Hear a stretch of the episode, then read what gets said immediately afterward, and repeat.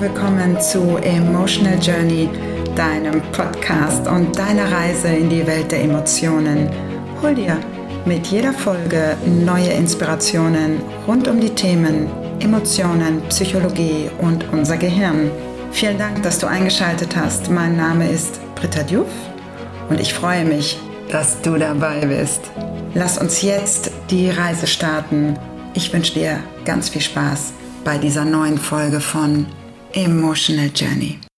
Here we go, Folge 2 von Emotional Journey und es kann eigentlich auch schon direkt losgehen, denn heute tauchen wir richtig tief in die Emotions- und Mimikforschung ein. Denn heute geht es um die Basis, also die absolute Grundlage, wie wir überhaupt Emotionen im Gesicht einer Person erkennen können. Und wenn ich sage Emotionen im Gesicht einer Person, dann meine ich natürlich auch dein eigenes Gesicht.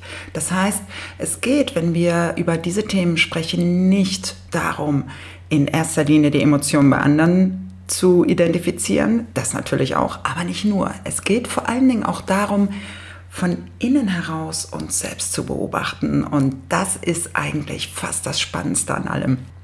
Schauen wir uns mal unser Gesicht an.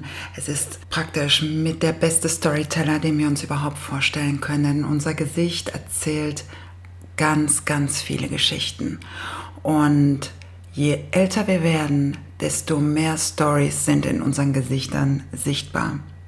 Für mich als Storytellerin, denn ich arbeite seit vielen Jahren in dem Bereich und es ist eine meiner Leidenschaften, ist dieses Bild natürlich super. Ich liebe es und finde es auch einfach total passend. Deswegen lade ich dich auch ein, dir Henry vorzustellen. Henry ist jemand, der seine Emotionen im Gesicht total auslebt. Und das sehr, sehr extrem. Das heißt, seine Bewegungen sind ruckartig. Jede Impression, die er so mitnimmt von außen, die spiegelt sich sofort im Gesicht wieder. Sei es, dass er etwas Neues hört, dann boom, gehen die Augen auf, die Augenbrauen schnell nach oben. Wenn er sauer ist, ziehen sich die Augenbrauen zusammen. Wenn er Angst hat, uh, geht der Mund nach hinten. Was heißt, man hat das Gefühl, Henrys Gesicht ist ein offenes Buch. Und daneben stellen wir uns Ben vor. Ben ist einfach nur cool. Denn Ben hat das absolute Pokerface. Und nichts, aber auch gar nichts scheint Ben aus Ruhe zu bringen denn er versucht immer sein Gesicht zu kontrollieren. Kein Gefühl ist auf dem Gesicht von Ben sichtbar. Was heißt das für uns? Henrys Emotionen werden wir wahrscheinlich relativ schnell identifizieren können, weil er sie einfach auch sehr nach außen trägt, weil er sehr expressiv ist. Bei Ben wird es dann schon wieder schwieriger. Für uns in der Emotionserkennung ist es natürlich total wichtig, auch Emotionen von Ben identifizieren zu können. Und wie wir das machen, das ist heute unser Thema. Denn um Emotionen im Gesicht einer Person identifizieren zu können, müssen wir erst einmal feststellen, wie das Normalverhalten dieser Person ist. Das Normalverhalten in der Emotions- und Mimikforschung nennen wir die Baseline. Und die Baseline ist praktisch immer unsere Ausgangsbasis für die Frage, wo sehen wir emotionale Abweichungen? Wo erkennen wir Emotionen? Das heißt, ohne die Baseline sind wir blind. Wir haben keine Ausgangsbasis. Wir haben keine Vergleichsmöglichkeit, um feststellen zu können, was eigentlich gerade an Abweichungen im Gesicht passiert. Das heißt, für uns ist es völlig unerheblich, ist das eine Person, die sehr ausdrucksstark ist oder ist das eine Person, die sehr kontrolliert und reduziert in ihren mimischen Bewegungen ist. Denn die Grundlage ist immer das Normalverhalten der Person selbst. Und das Normalverhalten, das erkennen wir im entspannten Zustand. Das heißt, wenn wir die Person nicht in einem gestressten oder agitierten Zustand sehen, sondern wenn wir sie entspannt sehen. Ja, wenn die Gesichtszüge entspannt sind. Und das ist unsere Baseline. Und davon ausgehend können wir alles andere erkennen.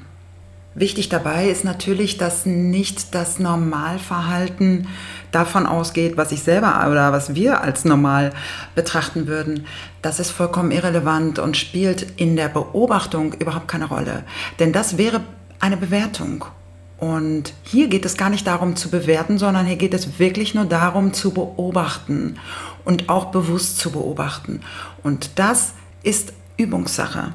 Denn wir neigen zu Bewertungen. Wir neigen dazu zu sagen, oh, diese Person ist nicht gut gelaunt, weil wir das vermeintlich im Gesicht erkennen.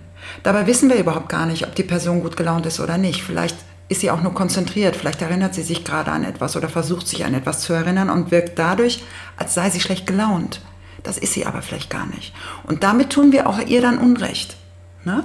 Und deswegen ist es total wichtig, einfach bewusst beobachten, zu lernen auch wieder, ne? Und damit unsere nonverbale Wahrnehmungsebene zu schulen, zu aktivieren und auch zu optimieren. Warum ist es denn eigentlich so wichtig, Emotionen zu beobachten und erkennen zu können? Es ist deswegen wichtig, weil wir in dem Moment, in dem wir Emotionen erkennen können, sie auch gleichzeitig nachempfinden können.